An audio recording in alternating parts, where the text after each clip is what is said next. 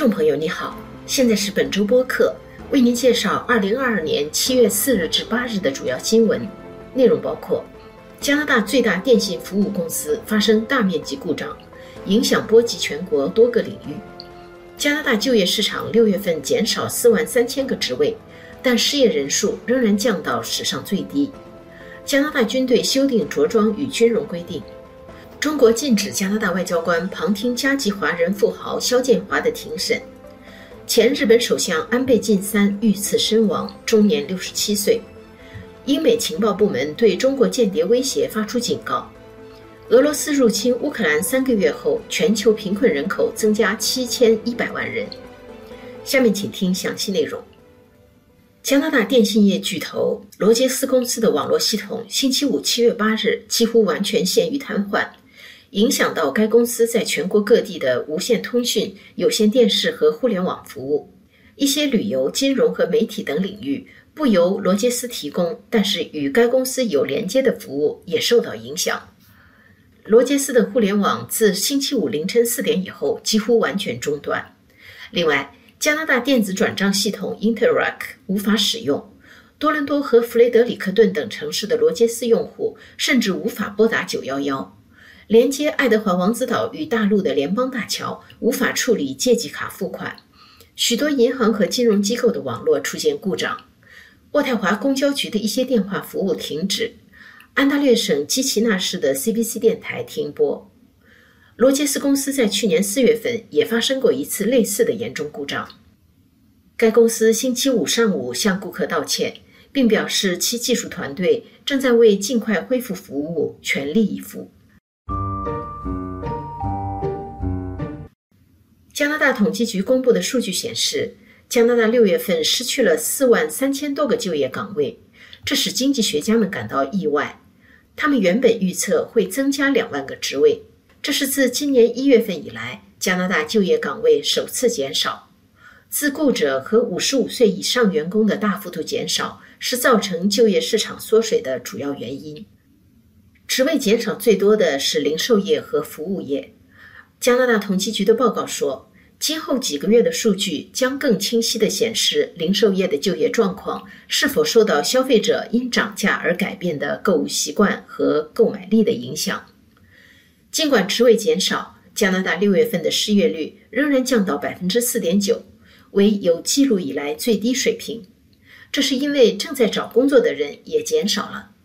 加拿大的正式失业人口目前下降到一百万人，长期失业人口。即失业至少六个月的人口与新冠疫情前相当，为十八万五千人。但是，正式失业人口统计的只是在就业保险部门有记录、正在找工作的人，并不包括那些放弃求职、长期游离于就业市场之外的人。尽管工作职位减少，加拿大的平均小时工资比去年同期上涨了百分之五点二，达到三十一点二四加元。这是一九九八年以来的最大涨幅，但是仍然不敌目前达到百分之七点七的通货膨胀率。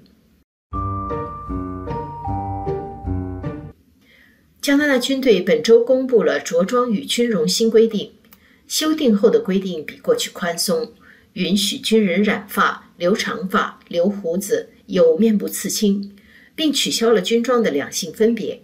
这意味着男兵如果愿意的话，也可以穿裙装。新规定将从今年九月起生效。不过，这些新的自由有一个先决条件，那就是不能影响执行任务。例如，颜色鲜艳的头发在战场上或者在训练中，如果目标太大，指挥官就需要和战士一起找出一个解决办法。从九月份起，军人可以让头发长到任何长度。但是过肩就必须扎起来，并且不能遮住视线，也不能妨碍戴钢盔或者帽子。可以留胡子，但是必须修剪整齐。如果任务需要，指挥官仍然有权利命令战士刮掉胡子。双肩背包今后可以挂在一边肩膀上，但是必须是左肩。军服不再分男装和女装，在不违反着装规定的条件下可以混合穿。按照现行规定。只有女兵可以穿裙装。加拿大国防部说，加拿大军队的着装规定是五十年前制定的，已经落后于今天的社会。修订后的新规定让军人有更多的选择，在保证战斗力和安全的条件下，倡导尊重多样性和包容。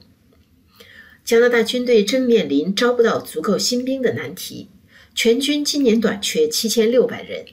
放松着装规定的目的之一是吸引更多的年轻人加入军队。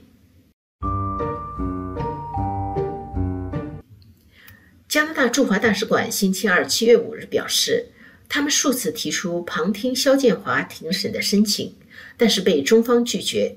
肖建华出生在中国，但是拥有加拿大国籍。肖建华案自星期一起开始审理，但是他被指控何种罪名、在哪个城市开庭等信息均无官方声明。中国媒体也对此案保持沉默。有消息说，他将被指控非法集资等罪名。他在二零一七年一月二十七日从香港四季酒店失踪。有报道说，他被人蒙住头，用轮椅带走。香港警方在调查后称，他已经身在大陆。当时香港有自己独立的司法执法系统，大陆警方无权跨境执法。肖建华失踪案因此在香港引起很大震动。肖建华是明天系集团创始人，失踪时个人净资产超过五十九亿美元，名列中国第三十二位。但是在过去五年来，该集团的资产和金融机构陆续被出售或者被接管。当地时间星期五七月八日上午十一点半，前日本首相安倍晋三在奈良市遭到暗杀，枪手从背后开枪，安倍的胸部和颈部中弹，送到医院的时候心脏已经停止跳动。安倍晋三去奈良是为了参加日本参议院的竞选活动，遇刺时正在演讲。